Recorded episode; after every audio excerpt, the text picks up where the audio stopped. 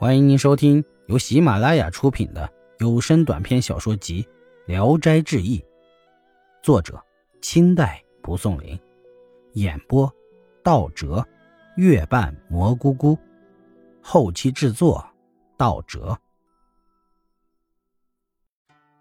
小梅，蒙阴县王木真，是官宦人家的后代。他偶然一次去江浙一带，在路上碰见一个老年妇女坐在路边哭泣。王木真向前问老妇人为什么哭，老妇人说：“我死去的丈夫只留下了一个孩子，这孩子犯了死罪，有谁能想办法救救他呀？”王木真素来很慷慨，就记下了他孩子的名字。拿出他带的所有银钱，到处活动，竟把这个孩子保释了出来。这孩子出了狱，听说是王木真救了他的命，心里不明白是怎么回事，就到旅店里去拜访王木真，一方面问个明白，一方面表示感谢。到了旅店里，问起这件事来，王木真说：“哎，没有什么原因，只是可怜你母亲是个老人罢了。”孩子听了大为惊惧，说。我母亲早已死了多年了，王木真也觉得这事儿很奇怪。到了晚上，老妇人来向王木真道谢，王木真责备他讲了假话。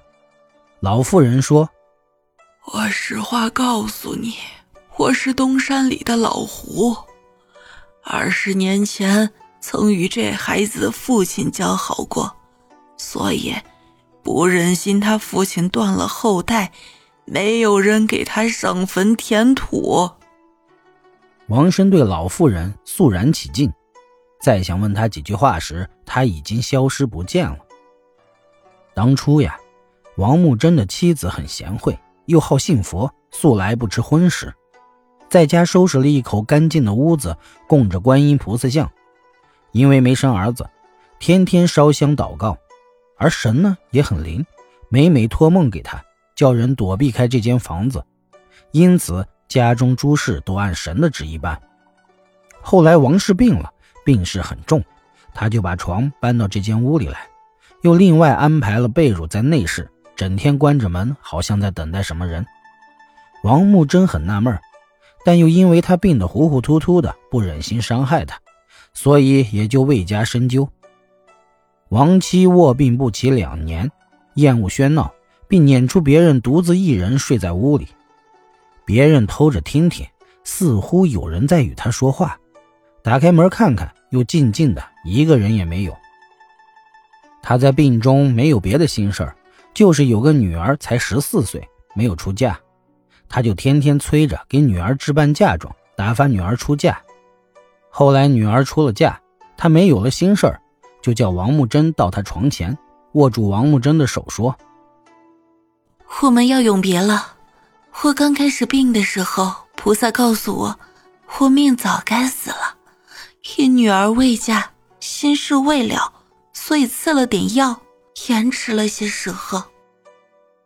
要回南海，留下他的侍女小梅伺候我。我今将要死去，我这个薄命人又没给你生个儿子。宝儿这孩子，我很喜欢他。担心你将来娶个厉害媳妇儿，他们母子没有归宿。小梅这女子长得秀气美丽，又很温柔贤惠。我死了，你可以娶她为继室。原来王木真有一妾，生了一男孩，名叫宝儿。王木真认为妻子说话荒唐，就说：“你素来敬重的是神灵，今天说这话，不是侮辱神吗？”妻子说：“小梅侍奉我已经一年多了，相互亲密无间，我已好言求过她了。”王木真问：“小梅在哪里？”妻子说：“内室里不是她吗？”王木真刚想再问，妻子眼一闭就死了。王木真夜里为妻子守灵，听到内室隐隐有哭泣的声音，大为惊讶，怀疑有鬼。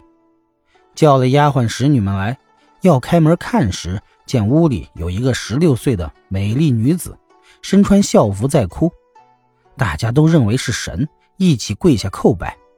女子收了泪，扶大家起来。王木真凝神看着她，女子只是低着头。王木真就对她说：“若是我死去的妻子说的话是真的，请立即上堂接受儿女们的参拜；如果不是，我也不敢妄想，免得自取罪责。”女子腼腆地走了出来，登上北堂屋。王木真命使女搬来椅子，朝着南方。王木真先拜，女子也答拜，往下就按长幼卑贱依次跪下叩头。女子端庄地受了礼，唯有王木真的妾来拜时，女子下来拉住。王木真自从妻子去世后，家中的丫鬟、使女和仆人们又懒又偷，家中长时间不成样子。大家参拜以后，都非常肃静地站列两旁。女子说：“我感激夫人的圣意，留在人间，要把家务大事托给我。你们应各自洗心革面，以前的错误我一概既往不咎。不然的话，不要说没有人管你们。”大家抬起头来向上看，女子真的像挂的观音画像一样，时时被风吹动着。大家听了女子的训示。都非常敬畏，一起答应是，女子才开始安排丧事一切都井井有条。从此大事小事只要她吩咐下来，没有敢懈怠的。